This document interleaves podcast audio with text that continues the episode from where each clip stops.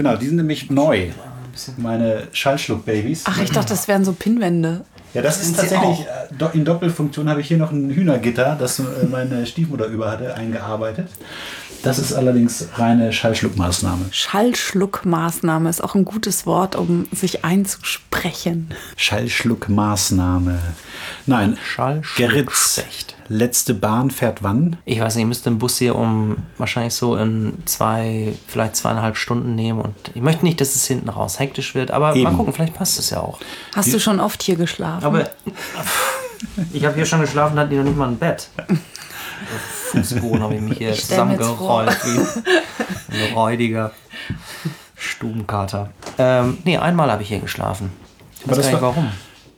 Ne, weil wir am Morgen das Gespräch mit Anke hatten. Oh, so war das. Ja. Ach, am Morgen. Ja. 6 Uhr morgens. Und dann warst du gleich hier. Um 6 Uhr. Nein. Nein, um 10. Gottes Willen. Sie war auch mega pünktlich. Kam aus Berlin, ne? Nee, die war doch am Ach, Abend die war im Literatur. Ich wollte gerade sagen, der Grund, warum man ein Gespräch am Morgen macht, ist ja wahrscheinlich nicht, weil man dann extra aus Berlin hier herkommt, um, um 6 Uhr hier zu sein. Ich, ich, bin so ein, ich bin so ein Morgenmensch. Können wir tauschen? Nee, bin ja nicht, aber. Ähm, Gibt es so ein Startsignal? Wann fängt es an? Oder ist es Ja, so dann fließender? Gerrit macht irgendwann Wieso völlig, ich? völlig überraschend. Du musst ich glaube, ich habe letztes Mal angefangen. Du also du darfst den Popschutz ruhig fast berühren mit den Lippen. So. Ja, das ist gut. Das ist der Popschutz. Der Popschutz, ja, das sagt man tatsächlich so. Damit es nicht Und warum habt ihr keinen Popschutz? Nein, wir Ihr seid solche Profis, ihr wir, braucht sind, wir sind halt Profis. Wir sind unwichtig. Wir sprechen am Mikro vorbei, dann geht Ich das vermeide Wörter, die mit P, an, mit P anfangen. Nee. Nee, ich ich habe den Trick raus. Am Ende stellt ihr alle Fragen nochmal anders und schneidet es so zusammen, dass es überhaupt keinen Sinn mehr ergibt. Dann denken alle so, was gibt die denn für Antworten? Challenge accepted. Alle fragen den Trick am Ende von Krausen alle so. Nee, ich, ich habe, was gibt die denn für Sinn mehr ergibt? Zusammen, das stellt ihr nochmal anders. Dann denken und schneidet es so Antworten. Du hast unseren Podcast anscheinend schon gehört. Genau das ist das Prinzip. Podcast. Ein Podcast und dann Bobcast. Hier sind wir wieder. Hallo! Ach, du fängst an. Ja, mach du. Ich dachte, er macht nicht, jetzt mache ich mal. Wann geht's denn endlich los?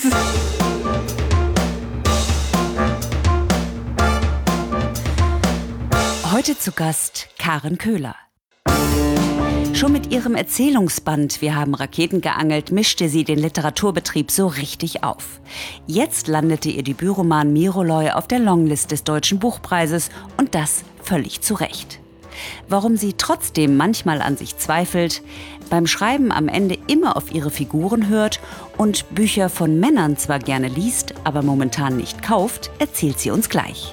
Der lebende Beweis dafür, dass man in einem Satz ernst und albern zugleich sein kann. Herzlich willkommen, Karen Köhler. Wir sind schon längst auf Sendung, liebe so. Karen. Schön, dass du hier bist. Hello. Wir, hello. Mit einem absolut wirklich druckfrischen Produkt im Gepäck, nämlich einen wunderbaren Roman. Wie heißt das? Wie heißt der nochmal? Hat so einen ganz komischen Namen. Mauraulau. Mau Mau. Maurerkelle. Meureuloi. Myröle. Myröle. Wie Myröle. spricht man das eigentlich aus? Miroloy? Miroloy. Ja, ich. Miroloy oder Miroloi? Oh, fuck, ey.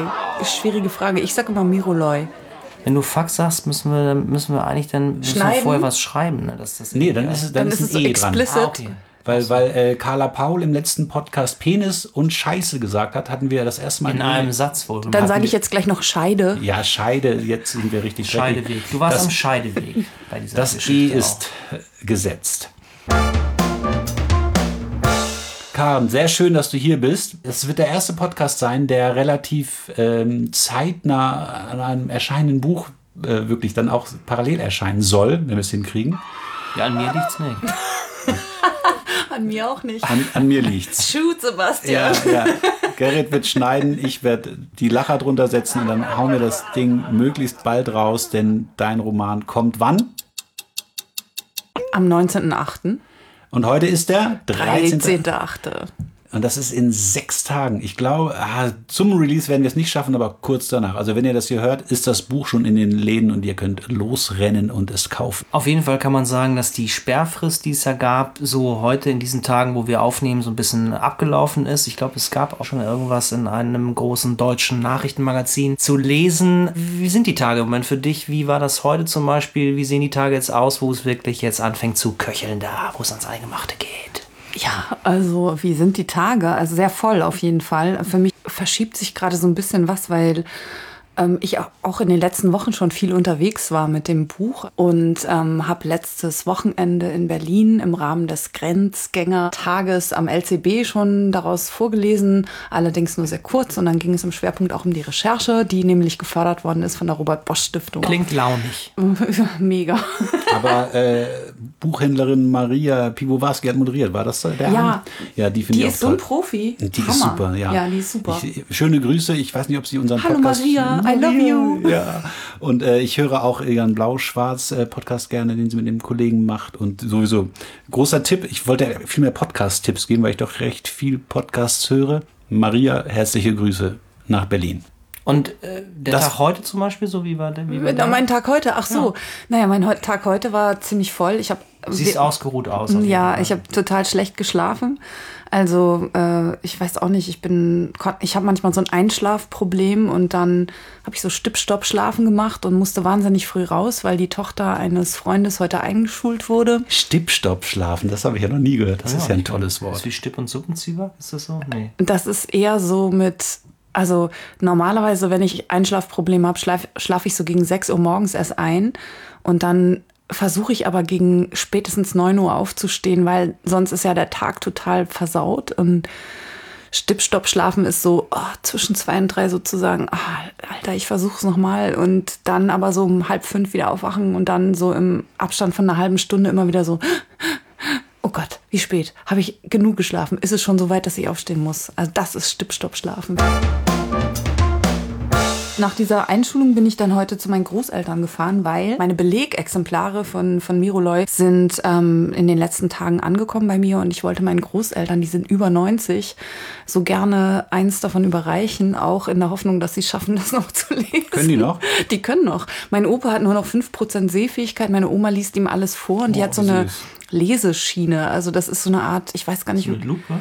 ja, das ist so eine Lupe, die legt man so Zeile um Zeile um Zeile weiter runter. Hatte Und, meine Oma und sie macht das, glaube ich, wirklich mit großer Hingabe.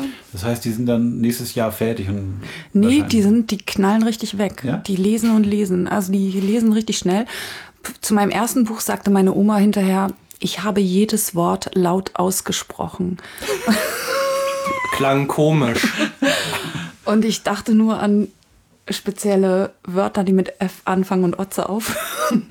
Und war so, oh Gott, Oma, ey, danke. Gefrotzel. Ja, und heute war das eben sehr lustig, weil ich war natürlich stolz wie Bolle, meinen Großeltern meinen ersten Roman hinlegen zu können. Und dann ähm, gab es Mittagessen und ich hatte das Buch so ein bisschen so drapiert auf dem Esstisch.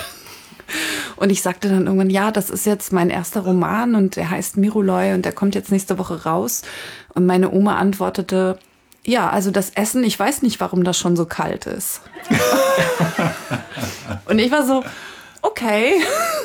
Also das erdet einen in einem enormen Maße in so einer Phase, wo man so denkt, äh, oh Gott, nächste Woche Buch raus und so. Es gibt einfach so viele Dinge, die sehr, sehr viel wichtiger sind in den Leben von sehr, sehr vielen Menschen als das eigene Buch, was jetzt erscheint. Und insofern war das für mich heute eigentlich ein super Tag. Ich habe kurz gedacht, äh, ist ja vielleicht besser, als wenn sie die heißen Kartoffeln, äh, als wenn es so als äh, Untersatz nutzt. Ah, da kann ich den Topf draufstellen, so damit die Tischdecke kein, genau, Dann hat sie wenigstens auch eine die Tischdecke Funktion. kein, kein Brand. Ja, aber das ist ja toll, dass Sie das noch lesen können. Also ich, äh, bei mir ist es jetzt so, mein Vater ist äh, an dem Punkt, der kann nicht mehr lesen. Ne? Der ist so, so alt, oder der ist gar nicht so alt, aber der ist so dement, dass er es nicht mehr schafft, ein Buch selber zu lesen. Das finde ich auch schon ein bisschen schade, aber er kriegt es noch hin, Hörbücher zu hören. Das ist ganz, ganz gut. Und da mache ich mir Hoffnung, dass er sich tausend Seiten Hörbuch dann über. Selber vorlesen, hingehen und selber vorlesen. Ja, das ist Das wäre ein gutes Projekt. ja, das wäre Also ist ein bisschen Sorge, dass er dein Buch nicht mehr selber lesen kann. Und darüber dann das nächste Buch schreiben, wie ich meinem Vater meinen Roman vorlas.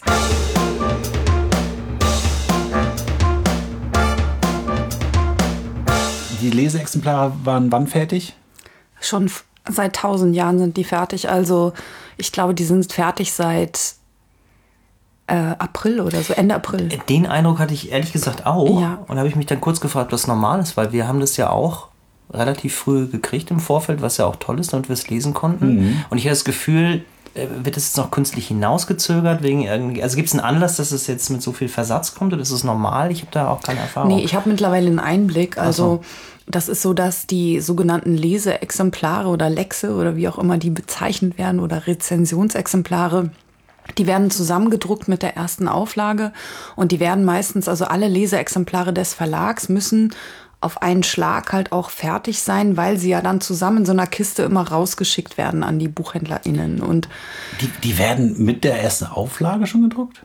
Ich dachte- ich ja, dachte, das wird zusammen, dann wird halt nur eine Seite rausgetauscht, glaube ich, vorne, wo dann drin steht, irgendwie bitte nicht rezensieren vor dem so und so vierten oder so. Also ich glaube, dass es so funktioniert. Aber jedenfalls, was ich, das Wichtigere ist, dass alle Herbstprogrammbücher dann zusammen, die gedruckt werden und ausgeliefert werden als Leseexemplar an die ähm, Presse- und, und BuchhändlerInnen und ähm, dann äh, musste das halt fertig sein zu einem Zeitpunkt, wo, wo ich auch dachte, äh, das dauert ja aber jetzt dann noch vier Monate, bis mein Buch rauskommt.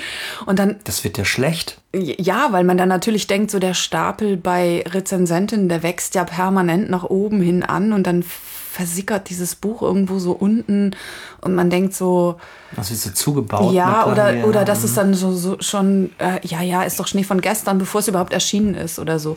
Aber das ist halt ein Rhythmus, den der Verlag vorgibt und den die, ich glaube, die Auslieferungsphasen auch vorgeben. Also dann gibt's ja die erste Auslieferung, die, ich bin in der zweiten Auslieferung, glaube ich, des Verlags.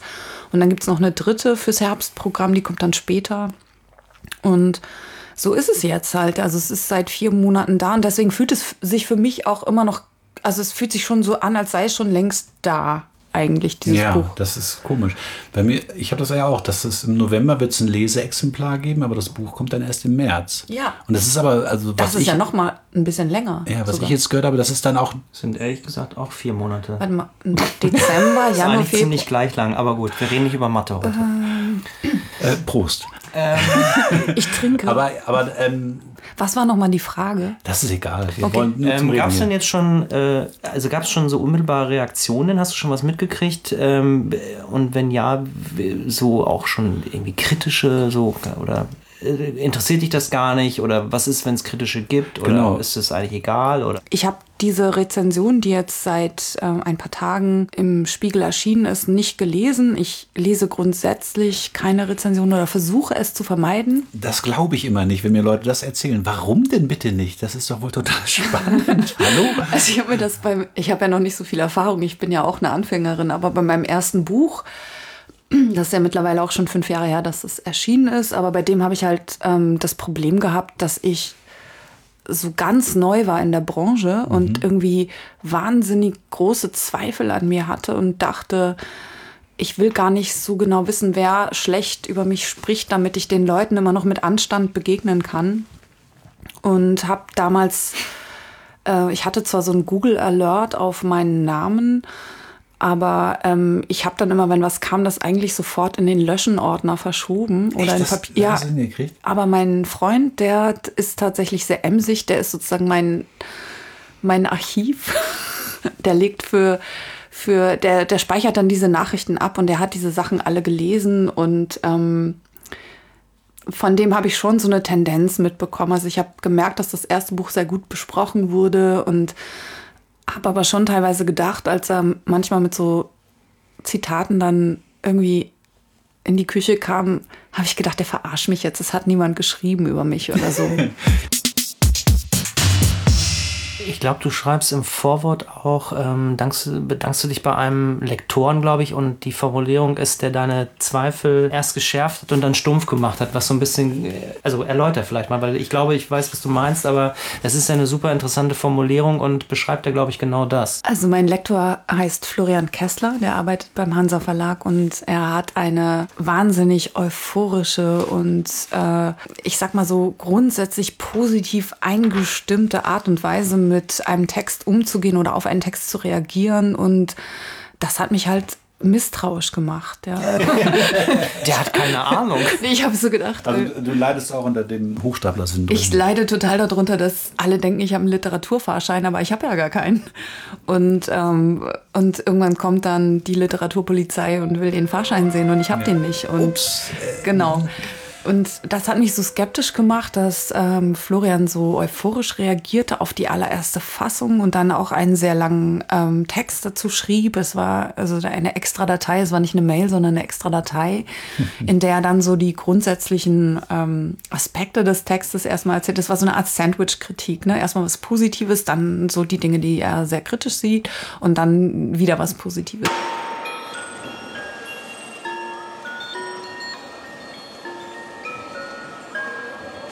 Es ist ja immer schwierig zu sagen, als Autor, glaube ich, worum es in dem Buch geht. Aber vermutlich hast du dir so eine Antwort zurechtgelegt, weil die Frage es öfter kommen wird.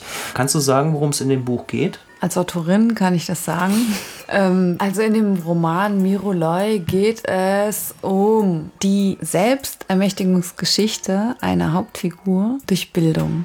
Und diese Hauptfigur hat anfangs noch keinen Namen. Sie lebt in einem Dorf auf einer Insel mit einem sehr patriarchalen Wertesystem, Gesellschaftssystem um sich herum. Und ähm, diese Insel ist von allen zivilisatorischen Fortschritten relativ abgeschottet. Und ähm, diese junge Frau, sie ist ungefähr 15, 16, sie lernt im Laufe dieses Romans, sie lernt das Lesen, das Schreiben, sie lernt Freundinnen kennen, sie lernt das Lieben, sie lernt ihre Sexualität kennen. Sie lernt den großen Ungehorsam, sage ich mal, kennen und fungiert aber für das Dorf als, als Sündenbock. In dem Winter, in dem sie gefunden wurde, war Frost, die Ernte fiel aus, Scheiße, sie ist schuld, ist ja klar, Zeichen der Götter ja, und so genau. weiter, bla bla bla. Das geht seitdem immer fort und sie erträgt das mit einer Art bockigen Gleichmut bis zu diesem Tag, an dem dieser Roman einsetzt. Diese Entscheidung, jetzt nicht den Raketenroman, sag ich jetzt mal so, in dem, in dem, mhm. in dem Duktus zu schreiben, wie ist die, wie hast du die gefällt? Naja, das ist alles eigentlich eher so passiert. Das sind gar keine strategischen Maßnahmen oder so und auch keine Karriereplanung. Und es hat auch kein, nie, nie, der Verlag von mir verlangt, bitte schreib jetzt endlich mal einen Roman oder so oder mach noch mal einen Erzählungsband. Sondern das war eher so, dass ähm, Jo Ländler auf mich zukam und fragte, nächstes Buch und ich, mm.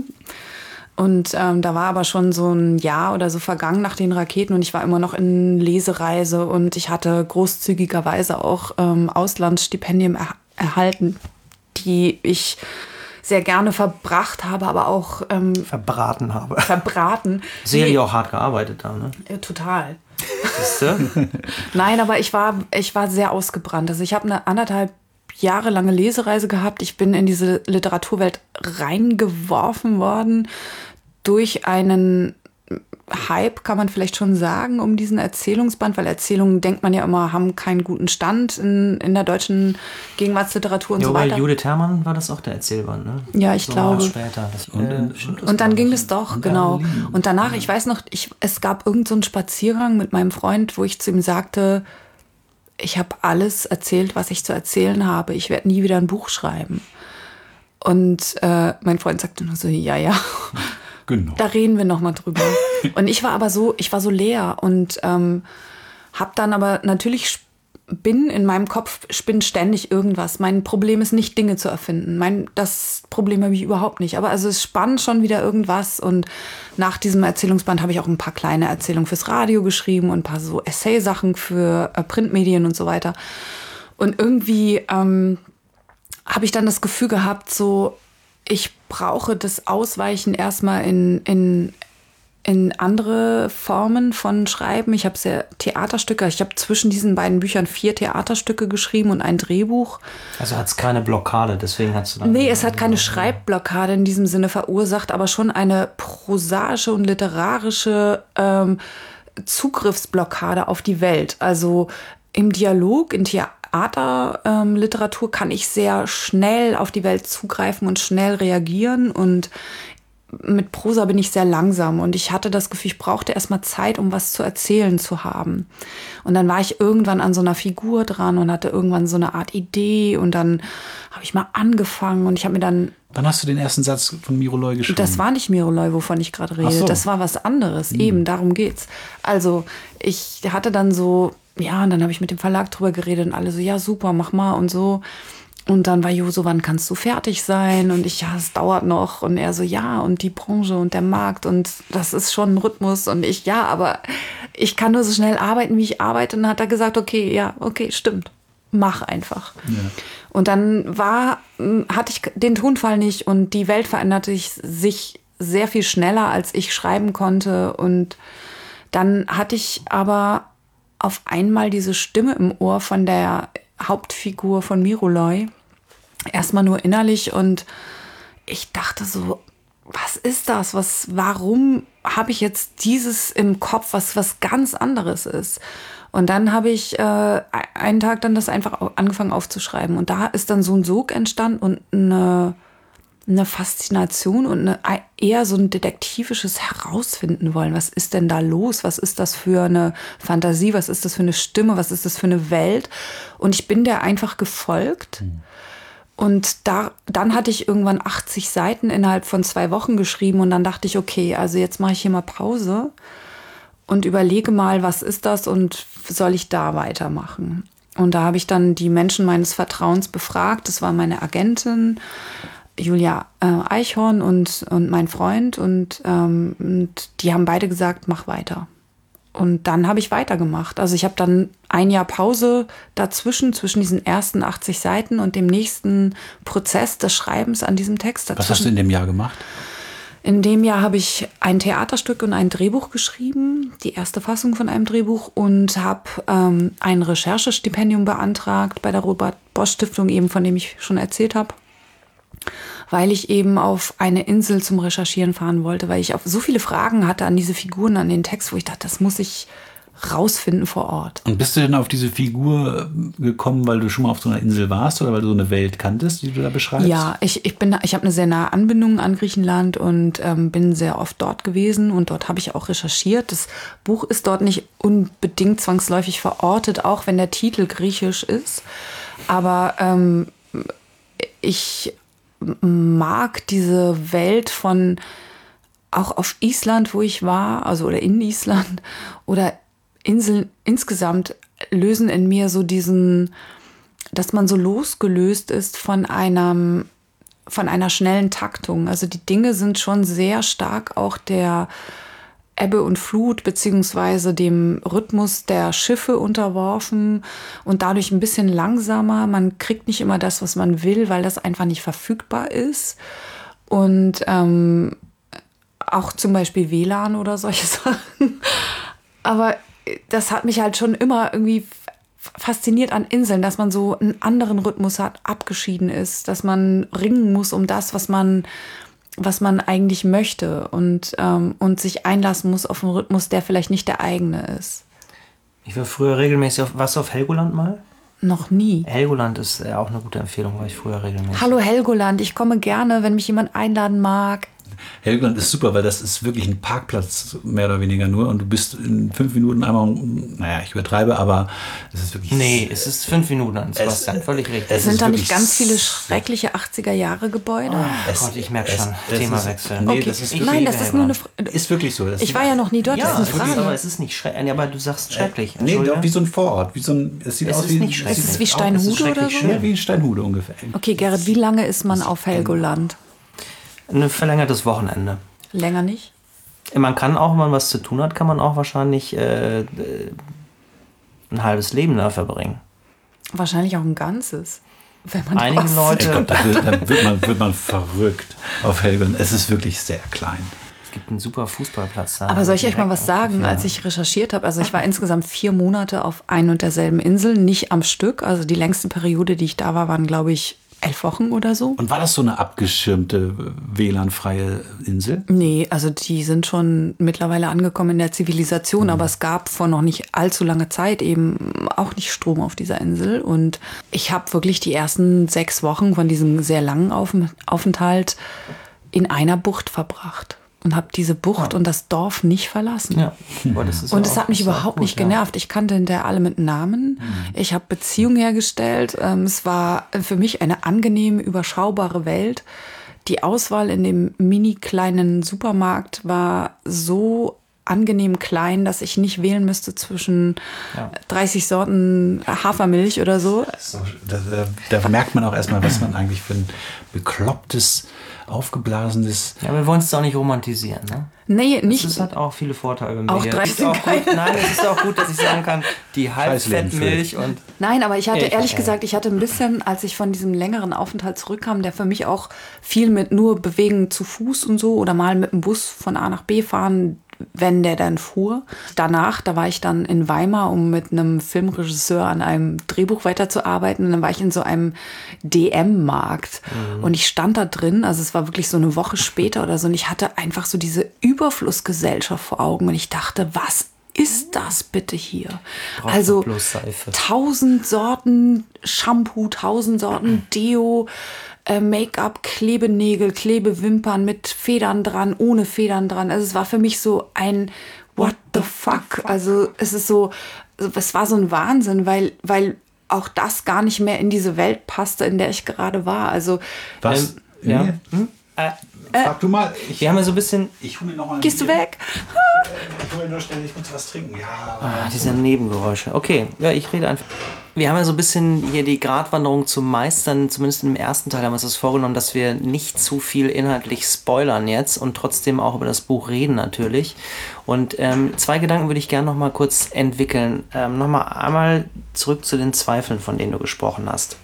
Ähm, die ja offensichtlich auch noch bestanden, als du aber schon dann die Idee hattest, die dann letztlich auch zu dem Buch geführt hat. Das habe ich richtig verstanden. Ne? Und da habe ich zwischenzeitlich ähm, konnte ich das so ein bisschen nachvollziehen und mich rein. Also ich finde das Buch großartig, das mal vorweg. Äh, und ich hatte das äh, große Vergnügen, das auch schon zu lesen, finde es wirklich toll.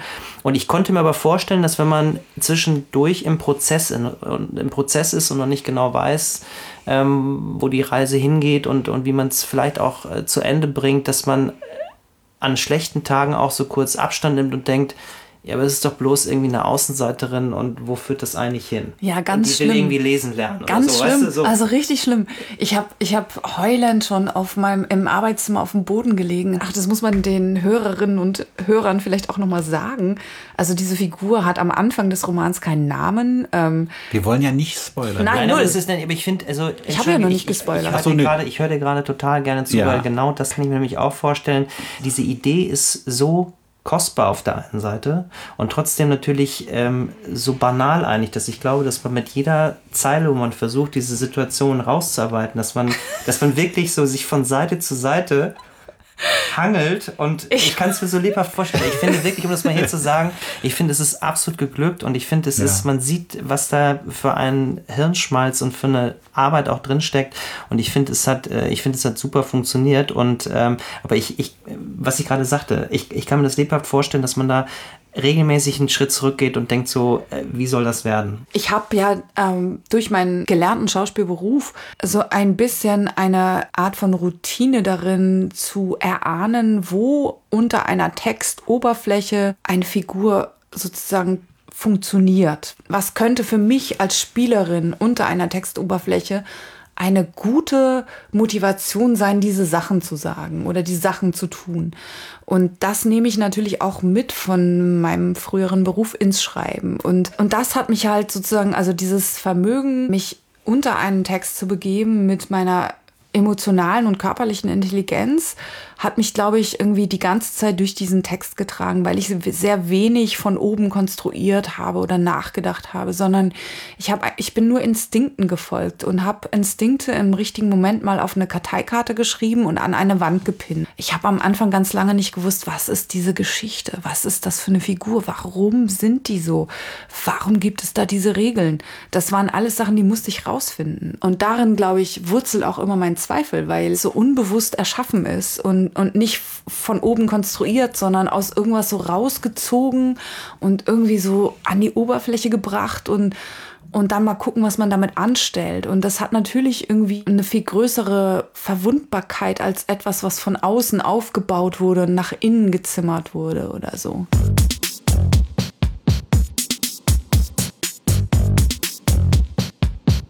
Und wann wusstest du, wann hattest du den Plot rund?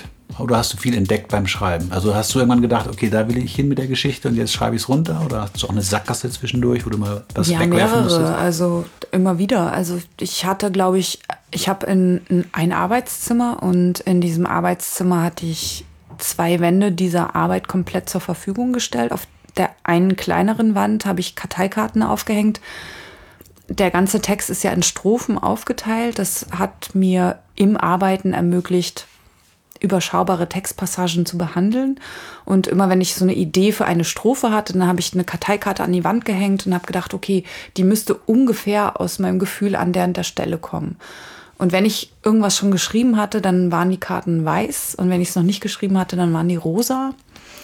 Und ähm, ich habe dann auch mal getauscht, also Situationen, wo ich dachte, also ähm, die Figur in, in dem Roman, die lernt, ich muss schon wieder rülpsen, an einer Stelle den Konjunktiv. Und das kam bei mir ursprünglich sehr viel später. Und äh, dadurch war dann irgendwie das halbe Buch im falschen Kon also es war nicht im Konjunktiv geschrieben. Und das hat dann im Lektorat auch zu lustigen Verwirrungen geführt. Und ähm, als dann endlich diese Strophe kam, wo dann sie den Konjunktiv lernt, war der Lektor, also war Florian Kessler dann so, ah, okay, jetzt verstehe ich und so, ignoriere einfach alle Anmerkungen von vorher, die ich dann aber schon alle korrigiert hatte. Und ich, oh Gott, irgendwie, alright, let's go back. Und dann habe ich halt diese Strophe nochmal verschoben und damit es ein bisschen früher kommt, damit es so sich anders auch irgendwie auflöst. Und äh, die Frage war, Ähm, vielleicht Nee, Strophen muss man vielleicht einmal erklären. Ist, ähm, ich habe ja kurz so an dieses, ich habe ja Skandinavistik studiert, an diese nordischen Heldenlieder gedacht, aber es geht im Prinzip. Sagas. Absolut, was, hä? Ach, Island, natürlich, Ja. ja, sicher. Ich habe das, ich konnte Altisländisch. Ich habe die im Original gelesen. Kannst du was sagen auf nee, Altisländisch? jetzt nicht mehr. Ich, aber ich habe zwei Semester im Hauptstudium habe ich äh, nur damit verbracht, im Prinzip Altisländisch zu lernen. Geil. Ja, aber ich, ich könnte jetzt, aber was willst du auf Altisländisch auch sagen? Dir kannst du nur irgendwas sagen, ich hau dir gleich mit der Keule einen drüber oder so, aber selbst das könnte ich auch nicht mehr. Aber es Ich war ein ja- großes Vergnügen. Ich absolut. habe ja, als ich meinen Schauspielberuf so ein bisschen das Festengagement aufgegeben habe, bin ich nach Hamburg zurück, um hier an der Uni als Gasthörerin Sanskrit zu studieren. Und ähm, ich könnte jetzt auch nichts mehr genau herleiten. Das wollte ich dir nur sagen als Beistand sozusagen. Glück gehabt. Ich kann nur noch irgendwie so, so einzelne Worte, glaube ich, und so, so Deklinationsparadigmata irgendwie herunter. Aber das Ting zum Beispiel, das kennt man ja. Ja. Aber, aber Ich habe jedenfalls auch aber- mal gehört, dass, äh, Ach, Sebastian, dass du bist auch noch da. Fernsehen, Fernsehen auf Isländisch Wurfauge heißt. Das ist ja toll. Fernsehen, genau. Ja. Wurfauge, eigentlich schon wieder ein Romantitel. Ja, total Ah. gut. Über diese junge Frau in Reykjavik, die, ähm, wie heißt dieser Film nochmal? Dieser tolle Film, der auch schon 20 Jahre alt ist. Reykjavik 138. 10 101. Ja. Das, so heißt der Bezirk. 187 genau. Reykjavik-Bande. Ähm, Strophen, aber wegen, ähm, Wegen Saga und wegen, genau, da waren wir ja, nee, genau, genau aber wegen äh, Miroloi, das ist, äh, das ist sozusagen auch dieser äh, Trauergesang, der auch dann in Strophenform. Also deswegen Genau, das Wort genau, Mirolai ja. kommt aus dem Griechischen und bezeichnet eigentlich ein Klagelied. Und es gibt eben auch diese Totenklagen, die unter anderem in Epirus und in, auf der Mani, das ist so der Mittelfinger vom Peloponnes, ähm, noch Tradition haben, wo dorfälteste Frauen nach dem Sterben eines Menschen halt das Leben noch einmal nachsingen, so die aus ihrer Erinnerung und und und dieser Text ist halt improvisiert und wird dann halt ähm, zur aufgebahrten Leiche ähm, in einem Ritual Also gesungen. Freestyle am Sarg. Keine Ahnung, ob man es so nennen würde, aber ähm, ja, und Vermutlich nicht. ich hatte, ich hatte dem Text gar nicht von Anfang an diesen Titel gegeben. Also es waren mehrere zur Auswahl gewesen, die alle doof waren. Und dann bin ich in meiner Recherche darauf gestoßen. Kannst du ein paar droppen hier, ein paar doofe Titel? Der Gesang. Das Dorf. Das Dorf auf, ehrlich? Das Ja, Dorf gab es doch ich- gerade neulich, ne? oder? Ja, das, ich weiß, es gab es, glaube ich, von, ich weiß gar nicht mehr, wo, aber ich glaube, ich weiß es nicht. Aber jedenfalls hatte ich, wenn man eine Datei anlegt, muss man sie ja unter irgendwas abspeichern. Und als, am Anfang hatte ich so ein Sternchen, also weil ich nicht wusste, worunter ich, äh, irgendein Zeichen halt, mit dem man das abspeichern kann. Und äh, ich wollte nicht so kein Name oder neuer Text, oder das war mir alles irgendwie zu blöd. Und ein Sternchen ist vielleicht auch blöd, aber das war dann halt so, so, weil das ja auch eigentlich so eine Ausweichbewegung war. Ich arbeitete ja eigentlich an was anderem. Und dann war da dieses Sternchen sozusagen dieser, ja, mal gucken, was das wird. Und ähm, Was ich wirklich auch toll finde, das kann man glaube ich auch erzählen, ohne dass es äh, gespoilert ist, sind diese Gedanken auf den ersten Seiten, wie die Erzählerin um Sprache ringt eigentlich. Also wie sie so ihren begrenzten Wortschatz und nach eigenem Bekunden irgendwie auch aufzählt und wie sie äh, auch danach giert, lesen zu lernen. Und ähm, da habe ich mich dann, als ich deine Danksagung gelesen habe, habe ich mich gefragt, ob du wohl im Zuge des Romans auch ein bisschen Griechisch gelernt hast um sozusagen parallel auch eine fremde Sprache zu lernen, um diese Schwierigkeiten zu. Total. Also ich habe genau diesen Prozess vollzogen. Also ähm, ich habe erstmal mir das griechische Alphabet raufgeschafft und ich habe halt, ähm, ich weiß nicht, während ich dort auf dieser Insel war, habe ich halt auf so, habe ich am Strand flache Steine gesammelt. Dann habe ich auf jeden Stein auf der Vorderseite den Großbuchstaben in Griechisch raufgeschrieben, auf der Rückseite den Kleinbuchstaben und dann habe ich die halt immer so umgedreht, ob ich auch weiß, wie groß und klein gehen und, und immer die, die ich kannte, habe ich dann schon irgendwo hingelegt und so. Und ähm, das habe ich dann auch in meinen Roman ganz genau einfließen lassen. Also auch diese Steine mit ähm, den Buchstaben des Alphabets, die in dem Roman vorkommen, dieses Alphabet entziffern zu können und dann vor im Laden vor irgendwelchen Verpackungen zu stehen und zu lesen zu können, so, okay, geil, das ist jetzt einfach Zucker und so. Das ist aber die Situation im Prinzip, äh, wo die Erzählerin, wo der Händler kommt ja. äh, und Salze ja, genau. und Dings und sie weiß, ich kann das lesen, aber die anderen Frauen können genau. es nicht.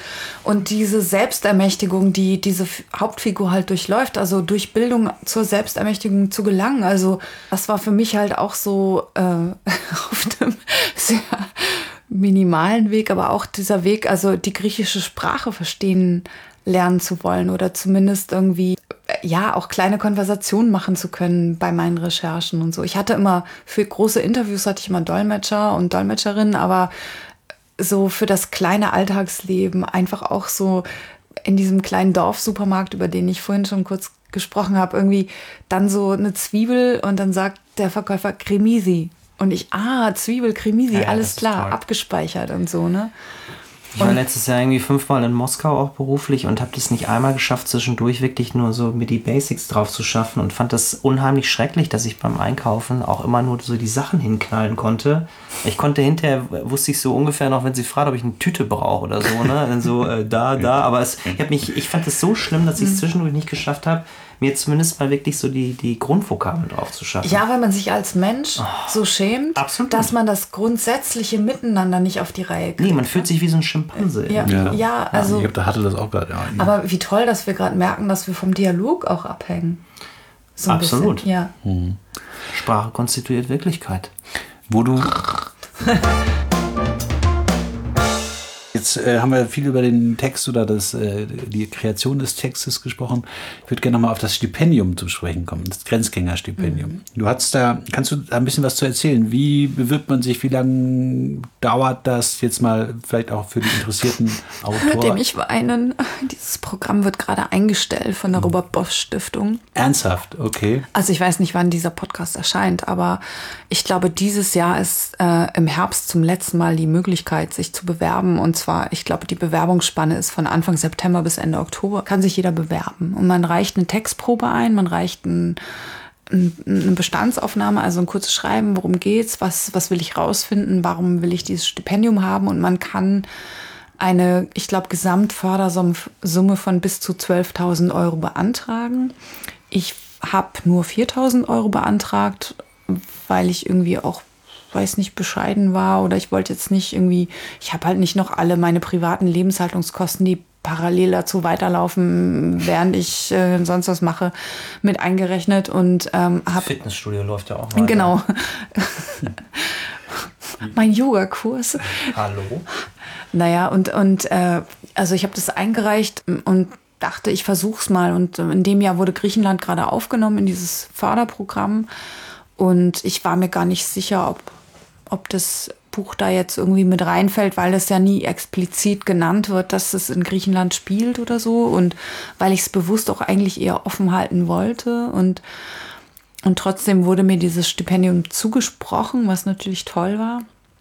Und diese 4000 Euro habe ich dann da auch gnadenlos verbraten. Also Wie lange warst du dann da Und äh, hast du dann, also wird dir dann auch geholfen bei der Dolmetschersuche oder ist es? Nee, das habe ich alles Geld selber organisiert. Das habe ich alles. Ich hatte damals ähm, das Goethe-Institut in Athen angeschrieben und in Thessaloniki, aber ich bin da nicht durchgedrungen zu irgendeiner Form von Unterstützung oder so und habe mich dann auch, bevor ich da jetzt noch ewig abwarte und immer wieder nachfrage, habe ich einfach mich selber äh, umgetan und habe dann rausgefunden, dass es zwei Leute gibt, die gerne für mich übersetzen würden, die auf der Insel leben, die Englisch sprechen.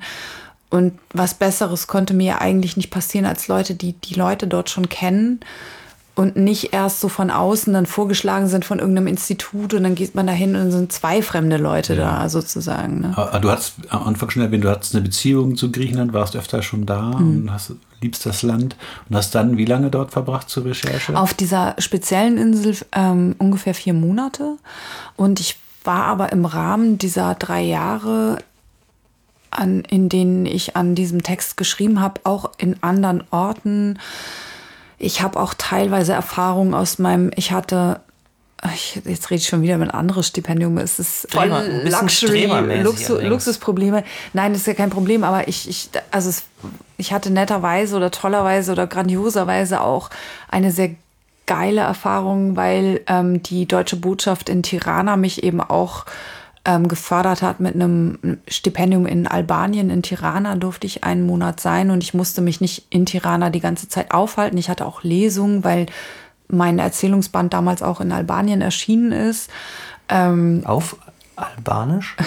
Nee, auf. Auf Kroatisch, nein, natürlich auf Albanisch. Und, ähm, dann hatte ich halt so Lesungen in ein paar unterschiedlichen Orten und im Rahmen dessen kam ich halt auch in Gegenden ähm, in Albanien, die mich auch inspiriert haben. Also all diese Erfahrung von Bergdorf, Abgeschiedenheit, ähm, das ist alles so ein bisschen mit eingeflossen, würde ich sagen. Bei dieser Einlesung im Vorprogramm waren dann Albanien und Romina Power wahrscheinlich. Ne? Oh, ich glaube, ich muss mal auf die Toilette. Du hast gar nichts mehr zu trinken. Ähm, Wir haben auch jetzt schon ein Ja, Stündchen gequasselt. Wir könnten mal eine kleine Trink- und Pinkelpause machen. Ich ja, bin aber dafür. nach, nacheinander. Bitte. Und dann haben wir im zweiten Teil, dann werden wir so richtig abspoilern. da wird so Mega. hart, da wird so hart alles erzählt. Erzählt also wenn als ihr, wenn ihr, das Ende. wenn ihr das Buch noch nicht gelesen habt, ich bin so sauer übrigens, aber äh, wenn ihr das Buch noch nicht gelesen habt, dann äh, könnt ihr euch den zweiten Teil leider nicht anhören. Nein, könnt ihr natürlich doch. Wir machen das ganz geschickt. Ü überhaupt nicht. Ich will über alles reden. Hallo? Über alles schon wieder. Über alles schon wieder. Mir fließen die Ich habe mich so hart zurückgehalten jetzt die ganze Zeit, weil ich wusste, im zweiten Teil dürfen wir endlich. Ich dachte, du musst mal. Nee, doch auch. Aber haben wir noch äh, eine Frage, die in diesen Teil passt?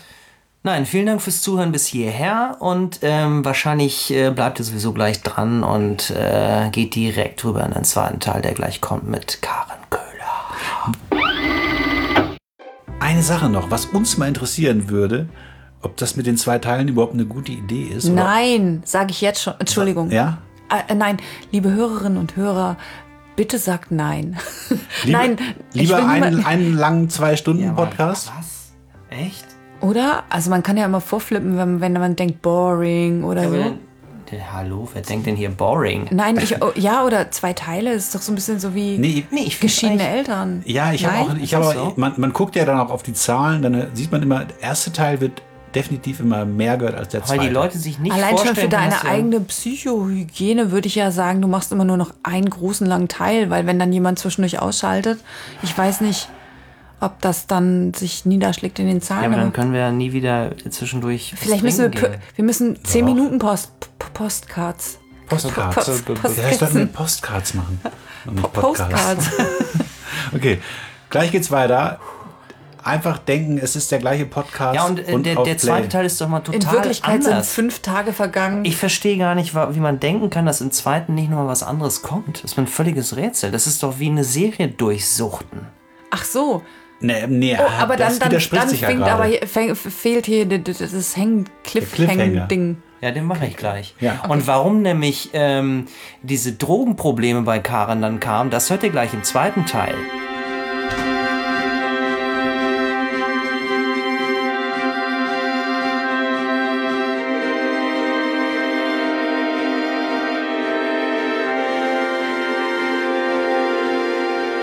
Das waren sie wieder, die Alphabeten. Hat es Ihnen auch gefallen? Dann empfehlen Sie uns gerne weiter. Geizen Sie nicht mit Lob und Bewertungen. Wir freuen uns über Rückmeldungen, Anregungen und wüste Beschimpfungen. Auf Wiederhören!